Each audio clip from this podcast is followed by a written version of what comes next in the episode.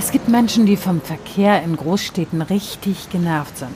Es gibt auch welche, die hassen regelrecht die kilometerlangen Staus in der Raschauer und die, die durch die unzähligen Baustellen entstehen und die ganzen gesperrten Straßen, können ihnen auch noch den Rest geben. Klar, wen das immer wieder nervt, könnte ja, zumindest in den Metropolen, auch in die U-Bahn oder in die S-Bahn steigen. Und wie wir wissen, ist das ökologisch sowieso der bessere Weg. Aber wenn es sich nicht gerade um Corona-Zeiten handelt, sind auch die in der Raschauer oft hoffnungslos überfüllt. Und das führt dann wieder zum Genervtsein und bringt die Menschen oft dann wieder zum Autofahren. Und das sogar Menschen, die eigentlich das Ziel der Verkehrswende unterstützen wollen.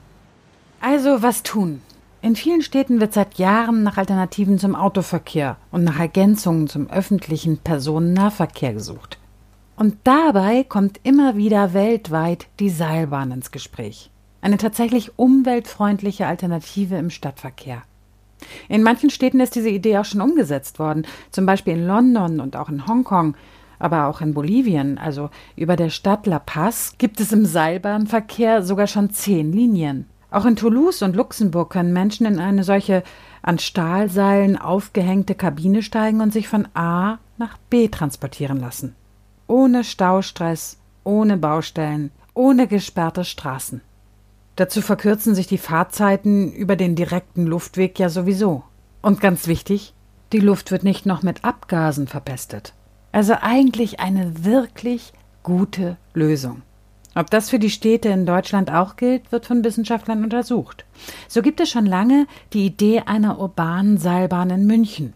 Und in anderen Städten ist sie auch schon umgesetzt worden und das auch nicht nur für Bergwanderer und Skifahrer, zum Beispiel in Köln gibt es eine städtische Seilbahn über den Rhein und die tatsächlich schon seit den 50er Jahren. Und in der Region Koblenz und in Berlin gibt es solche Bahnen. Allerdings werden die Seilbahnen in den drei deutschen Städten weniger zum alltäglichen Stadtverkehr als vielmehr zu touristischen Zwecken genutzt. Die schöne Aussicht, aber zunehmend wächst bei Wissenschaftlern und Politikern die Überzeugung, dass Seilbahnen auch eine sinnvolle, umweltfreundliche und kostengünstige Ergänzung für den alltäglichen öffentlichen Personennahverkehr der Städte darstellen. Und um ganz sicher zu gehen, ob das auch wirklich so ist, werden immer mehr Untersuchungen dazu durchgeführt. Darum fördert zum Beispiel auch die Deutsche Bundesstiftung Umwelt gerade ein diesbezügliches Forschungsprojekt. Wissenschaftler der Universität Stuttgart untersuchen jetzt zwei Jahre lang zusammen mit Ingenieuren die Methoden und Werkzeuge, um das Verkehrsmittel Seilbahn im urbanen Raum besser planen und entwerfen zu können.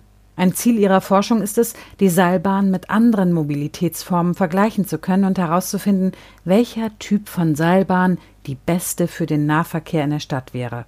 Bei den Untersuchungen sollen nicht nur die Wirtschaftlichkeit, sondern auch die Umweltauswirkungen und die Akzeptanz dieses Verkehrsmittels in der Bevölkerung und ganz viele andere Aspekte genau unter die Lupe genommen werden. Welcher CO2-Fußabdruck ist bei der Herstellung der Bahnseilsysteme zu erwarten?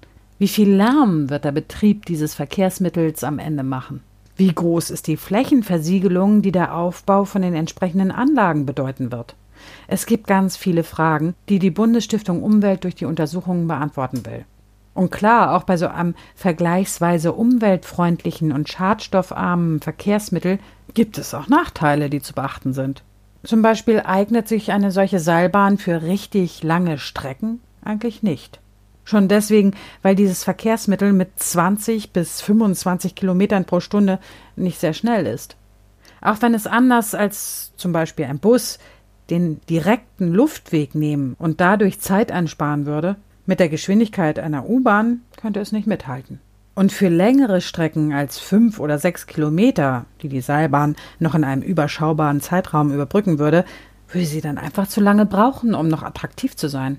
Aber für kurze Strecken wären die Seilbahnen dagegen ein echter Gewinn für die deutschen Städte. Davon sind viele Wissenschaftler schon jetzt überzeugt. Und ich finde auch, dass sich das extrem gut anhört bei dem Weg von A nach B die Umwelt schonen und gleichzeitig den schönen Blick von oben auf die Stadt genießen. Allerdings bei dem schönen Blick fällt mir ein, bei den Anlagen sollte auf jeden Fall daran gedacht werden, sie nicht genau neben Hochhäusern zu bauen, wo ja sonst die Passagiere aus den Seilbahnenkabinen den Bewohnern direkt in die Wohnungen gucken könnten.